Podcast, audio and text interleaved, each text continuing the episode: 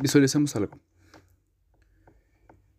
Imaginemos una tarde de café o alguna entrevista a algún medio en un futuro valeroso o una entrevista de trabajo, una plática con algún familiar en una cita. De repente en la plática empiezas a filosofar, a pensar, empiezan a indagar y te cuestionan.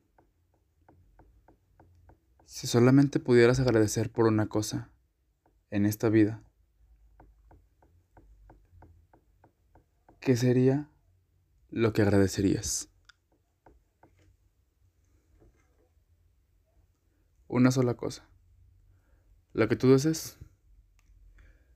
Cada quien tendrá sus razones para tomar esa decisión. Una persona, una acción,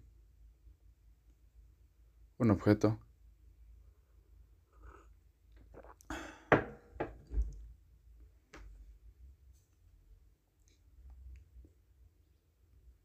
En mi caso, yo agradecería las crisis.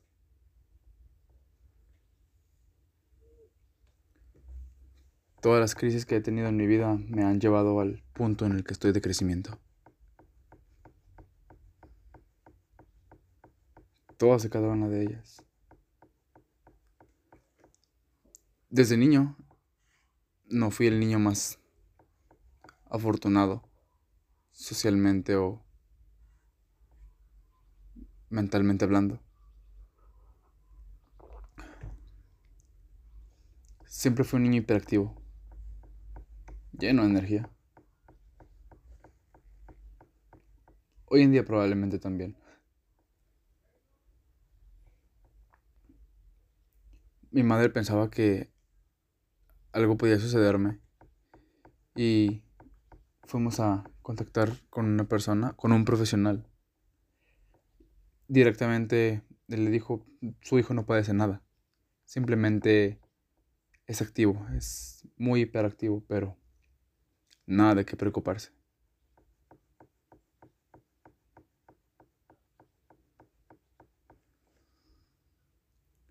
La señora Lucy, así mi madre, tenía como primogénito a un niño sediento de, de vida, de aventura.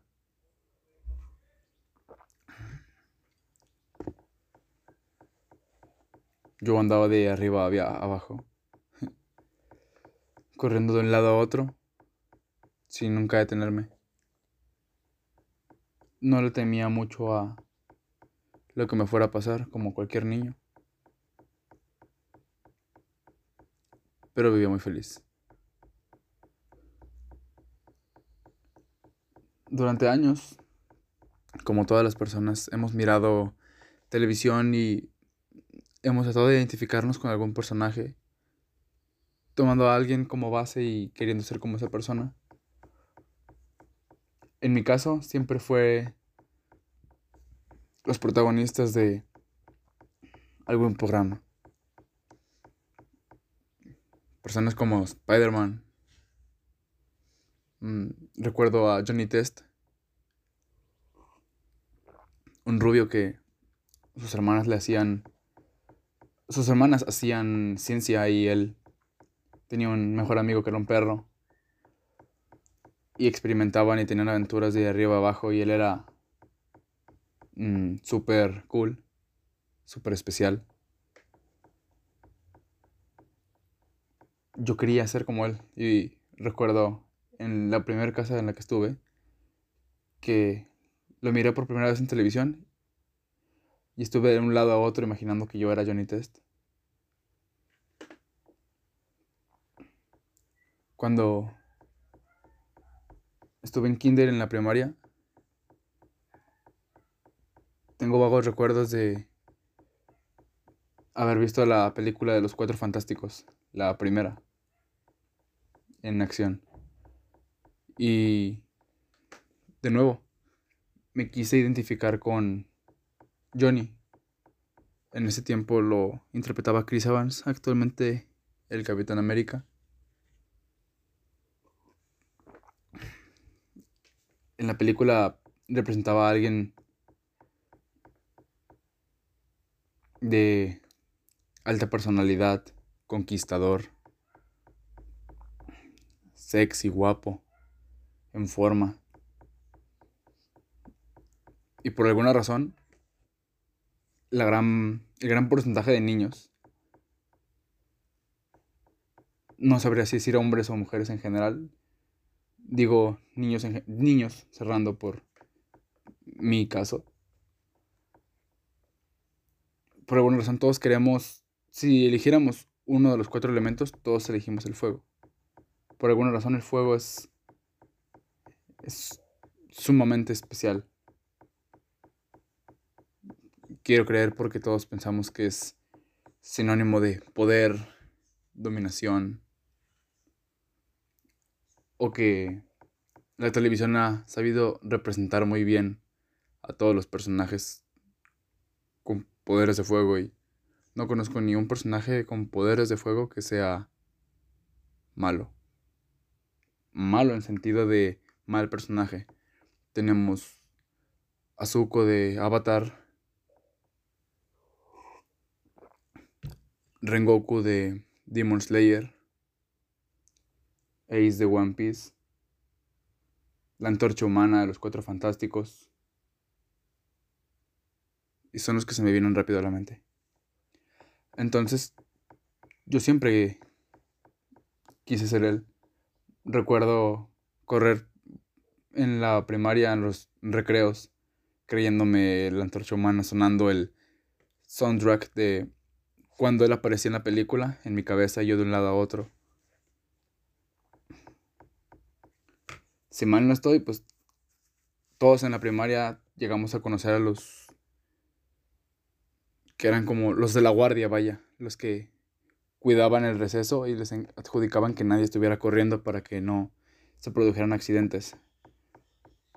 Siempre solían ser estudiantes del último grado. Entonces me acuerdo ser detenido por ellos varias veces y yo en mi complejo de chico malo y antorcha humana salía corriendo y los dejaba atrás. Hasta donde recuerdo nunca me atraparon en alguna dirección, pero sí me hicieron levantar papeles.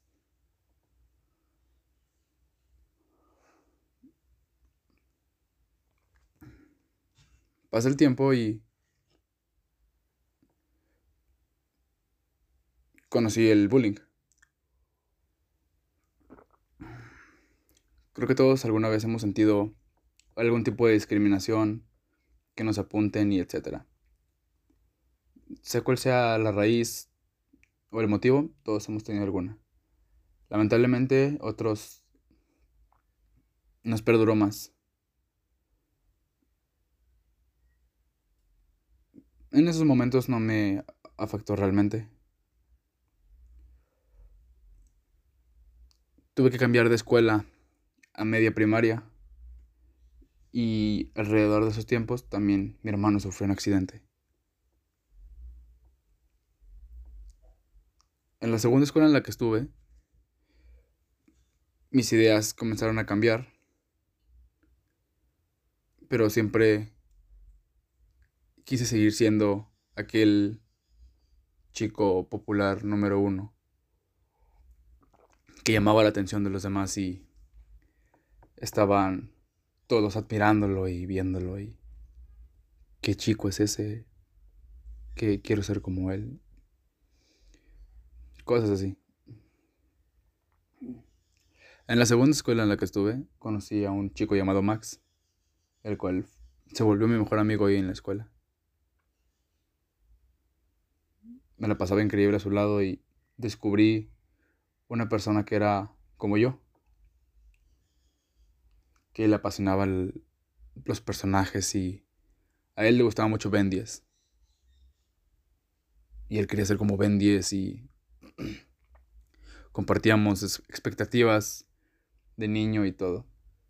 Después del accidente de mi hermano, el bullying dentro de esa escuela comenzó a hacerme daño. Comenzó a tener sentido para mi cabeza y yo comencé a tomar conciencia de todo lo que me decían. Lo que se traduce a tomarle importancia a la opinión de los demás.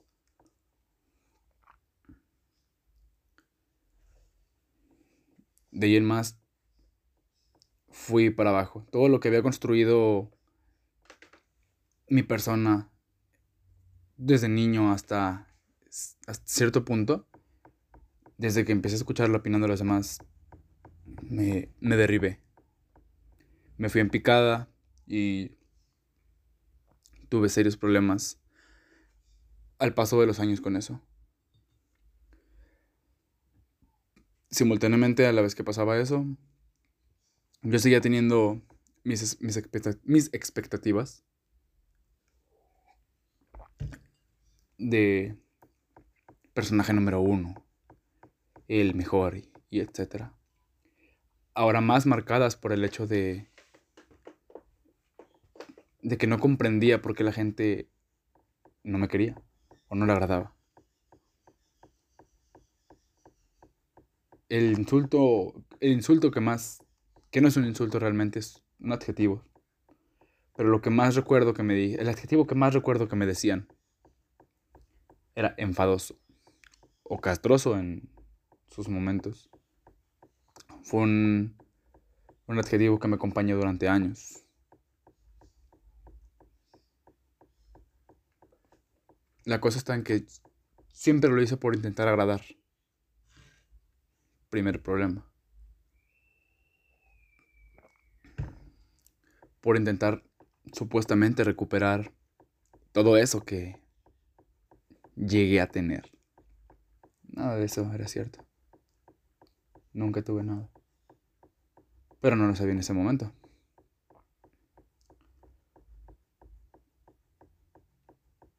Pasa el tiempo y entré a la secundaria.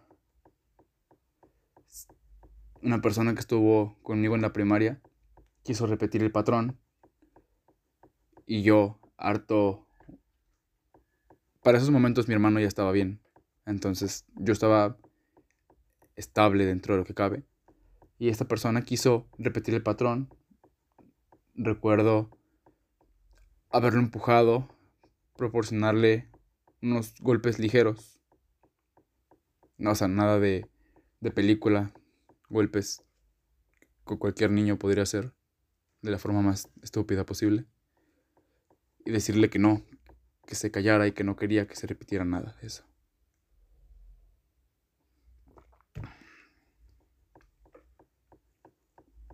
El primer año de secundaria fue una adaptación rara, porque tuve que cambiar mi manera de ser para evitar escuchar otra vez esos apodos. Sí los llegué a escuchar. Quizá actualmente, si le preguntara a ciertas personas que no he visto en años, lo primero que recuerden de mí probablemente sea una de las cosas que recuerden. Enfadoso.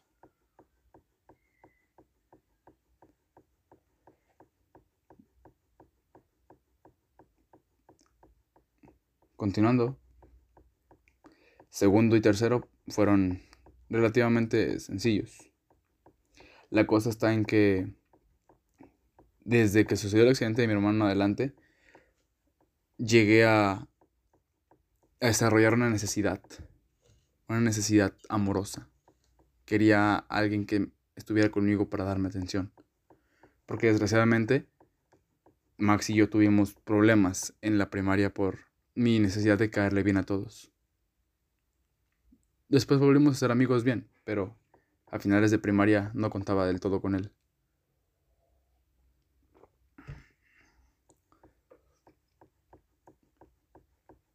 Entonces estaba como una gran mayoría de personas buscando a una persona en secundaria. Tuve un par de parejas novias de secundaria, nada, considero que nada del todo importante. Quizá alguna persona tuvo una pareja de secundaria que fue más larga y se hizo más formal y todo. Las mías no tanto. Y mis padres llegaron a conocerlas. A dos, pero nada del otro mundo. Nada formal.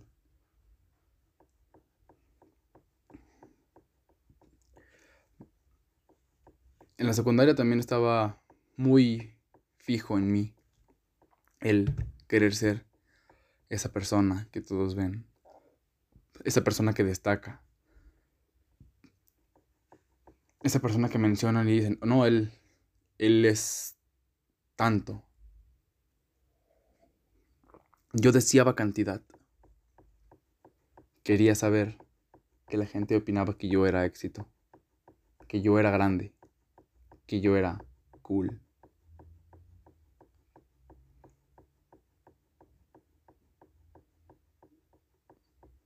A la par que buscaba saciar mi necesidad de cariño.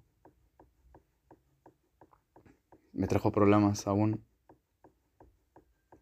Y mentalmente no me encontraba del todo bien. Termina la secundaria. Entro a la preparatoria. Y esa necesidad se, se queda en, en decadencia ya. Ya no necesitaba buscar a, a una persona. Y de repente una niña se atravesó en mi camino. Una niña que agradezco a Dios y a los dioses que haya llegado a mi vida. Y mi deseo de querer ser el mejor, el número uno, también se desniveló.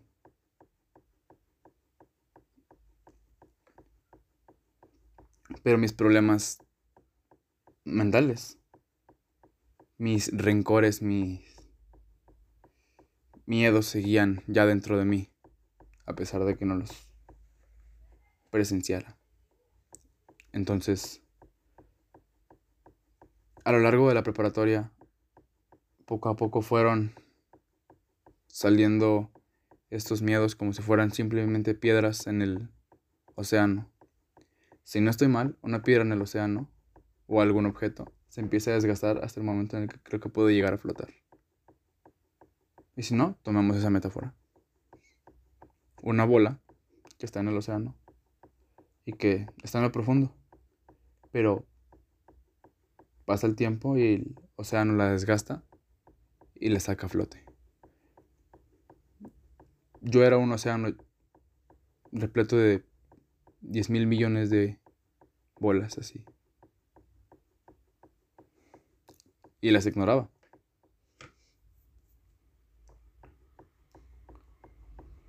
A finales de la preparatoria y a mediados de la preparatoria tuve problemas con esta chica por razones ajenas y personales dentro de mí y dentro de ella. Nos separamos y tiempo después nos, volvimos a reencontrar, pero en esos momentos mi vida empezó a dar vueltas. Y todas las bolas que tenía dentro de mi océano comenzaron a salir una por una. Y fueron cosas que quise ignorar, quise alejar y salió de nuevo mi, mis miedos. Y mis deseos de querer ser aquella persona, aquel aquel personaje que todos admiran y etc. Y seguía siendo ese enfadoso.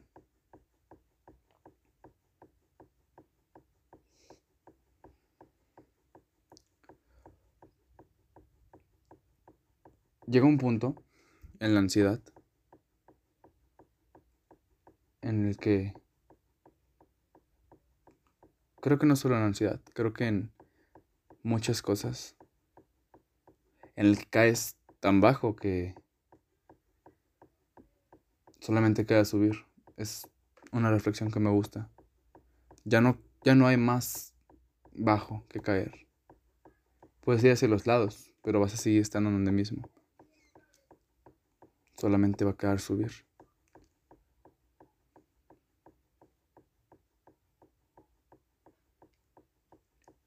El momento en el que yo pude vencer esa ansiedad de años, esos miedos de años.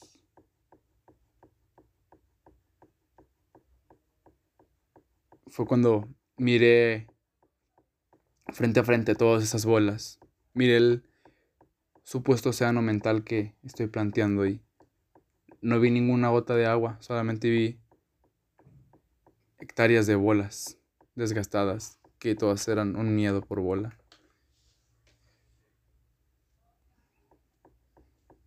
Lo que hice fue sentarme y tomar de una en una y irlas arreglando, irlas aceptando.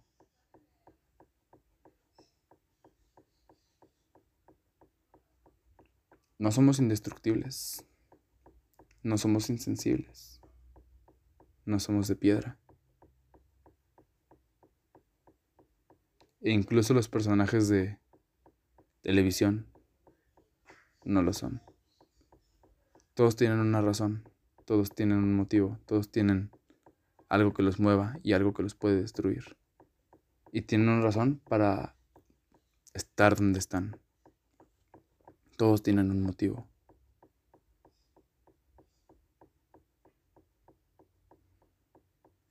Cuando al hombre araña le mataron al tío Ben, cuando a Peter Parker le mataron al tío Ben, sintió rabia y quiso huir de sus problemas. Y cuando los afrontó, se volvió mejor.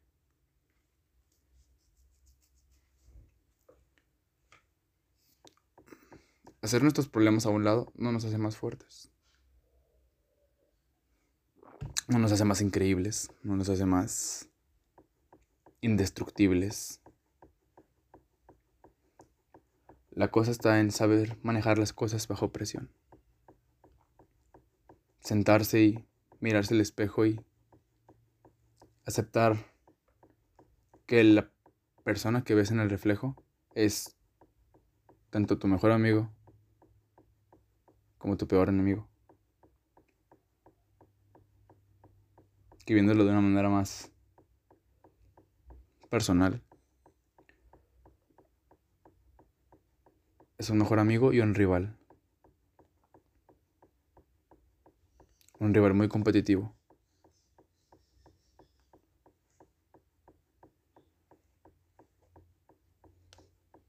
Lo, lo creo cuando me levanto en las mañanas a trabajar y me miro al espejo y el reflejo me dice vámonos a dormir.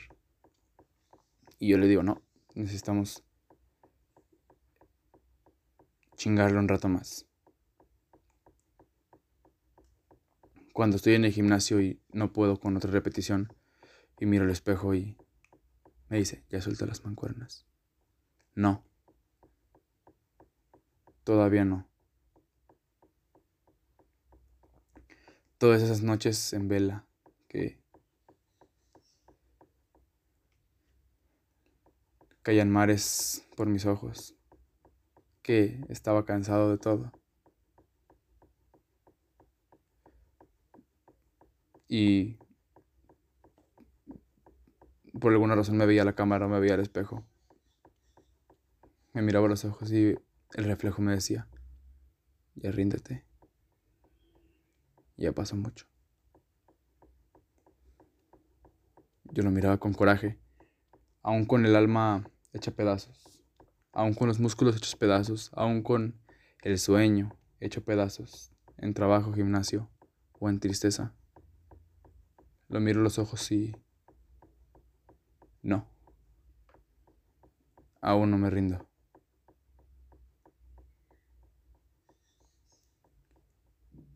Y aún no me rendiré.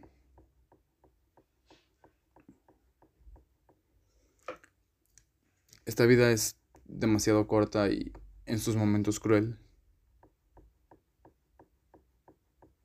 Si la tomamos demasiado en serio por los pensamientos de los demás. Y corta si no la vivimos bien.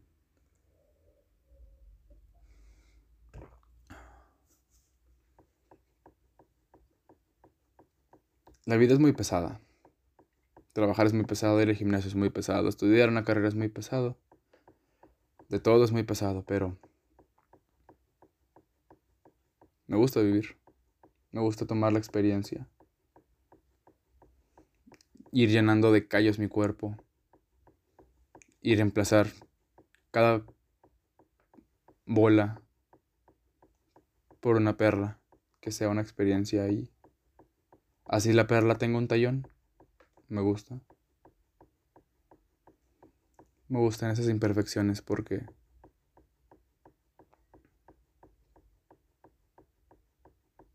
llegó un punto en mi vida en el que me di cuenta de que yo quería ser mi propio personaje. No quería ya copiar a, a nadie más. No quería ser la antorcha humana. No quería ser Johnny Test. No quería ser aquellos personajes tan cool.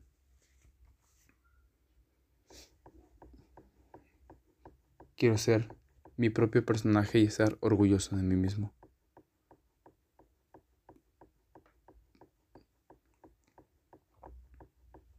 Me gusta todos los días, cada que me despego del espejo y llego de el lugar donde fui, sea el trabajo, sea el gimnasio, sea lo que sea, mirarme al espejo y ver cómo mi reflejo me dice, está bien, tú ganas esta vez desde hace años le voy invicto al espejo.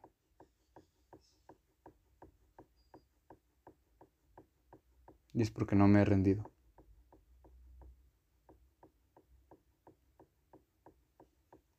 Y es que todo está realmente en la mente. Nos dejamos llevar por miradas extrañas y comentarios que no tienen caso. ¿Cuántos de nosotros no llegamos a, a tener miedo de la opinión de alguien en primaria, secundaria y esa persona no la hemos visto en años? Y nuestra preocupación era de por vida. Como pequeño comentario, el día de ayer tuve la, la magnífica experiencia de volver a ver a Max. Llevábamos en contacto ya tiempo. De vez en cuando nos hablábamos y todo. Pero por una historia de el gimnasio me respondió y quedamos de entrenar. Dijo que quería entrenar conmigo. Yo encantado. No me niego a, a ver crecer a las personas. Me encanta ver crecer a las personas. Y lo ayudé. Superé mis límites y di lo mejor de mí ahí.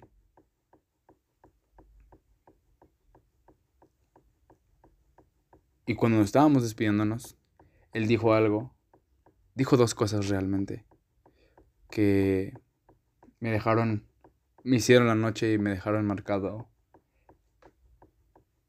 este momento. Se hizo, él hizo un agujero con estos dos datos en mi corazón y me llenó de amor, me llenó de vida. El primero me dijo, por el momento, mi objetivo en el gimnasio es poner, ponerme como tú. Yo no soy la persona más ejercitada. Podría decirse que estoy en forma, pero no soy la más ejercitada ni nada. Hace falta que, que dé mucha dedicación, pero sentí cierta recompensa en todas esas horas entregándome haciendo ejercicio todos esos dolores.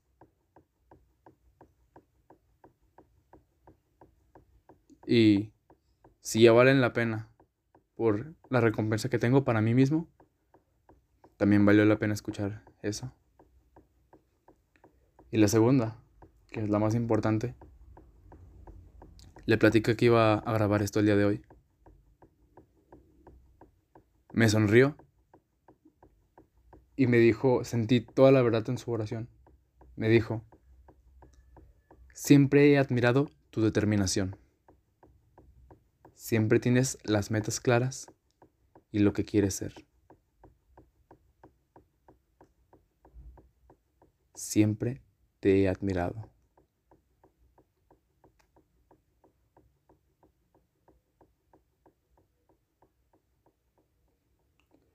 Me dejó... No recuerdo ni qué reaccioné en ese momento, pero realmente no creo que haya reaccionado debidamente porque realmente me dejó en blanco. Y probablemente va a estar escuchando esto y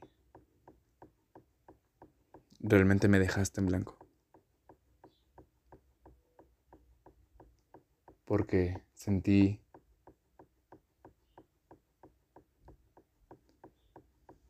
mi persona, mi, mi Isaac de 19 años actualmente, 18 hace un año, y progresivamente hacia atrás, hasta aquel niño que vio Johnny Test por primera vez, aquel niño de alma de fuego, todos sintieron un abrazo cálido. Todos sintieron un como si les hubieran dicho al oído, eres mi personaje favorito.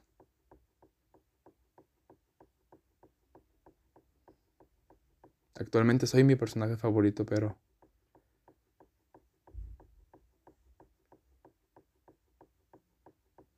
Me hizo una joya de noche.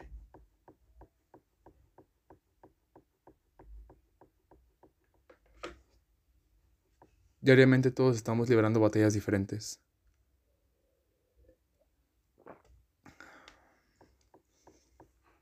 Que problemas en casa, problemas en el trabajo, problemas con la carrera. Faltan horas de sueño, faltan ganas, faltan metas, faltan razones, falta cariño. Pero todas y cada, todas y cada una de esas personas que tengan esos problemas sepan que no están solos y sepan que van a poder con eso y con más. Que el día de mañana, así como yo tengo tantas historias de lágrimas y tristeza, las miro y agradezco que sin ellas no sería la persona que soy hoy en día. Porque cada vez que me, patearon, me levanté con el doble de ganas de darle. Nunca me quedé en el piso y nunca me voy a quedar en el piso.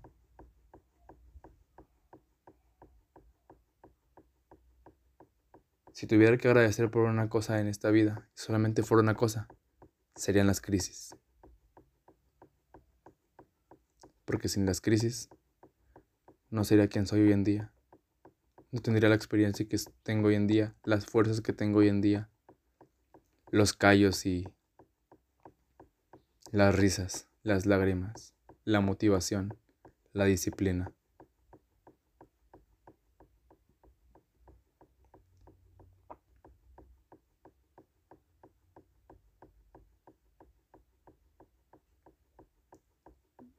Las crisis sí son preocupantes o malas en su momento, porque a nadie le gusta estar en problemas.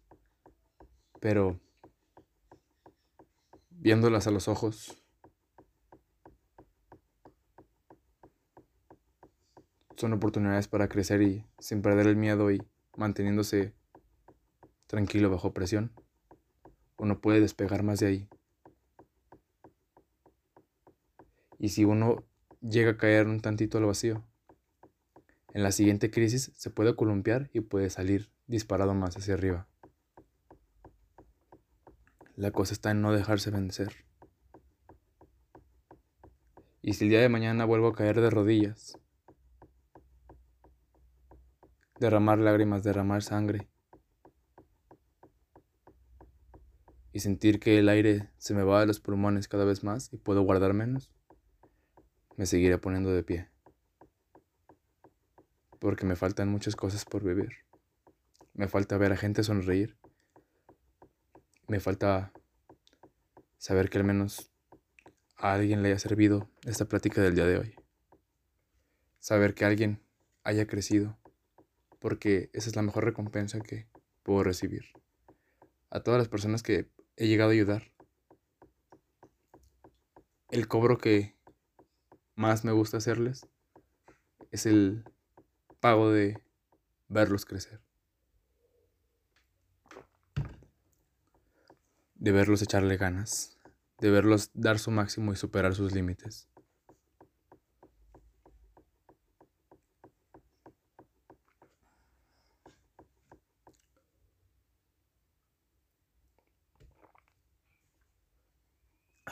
Qué buen café. Que sepan que el día de mañana que me vean de rodillas, con la cabeza abajo, y que las expectativas parezcan que están por debajo de los suelos, sepan que aún no me rindo.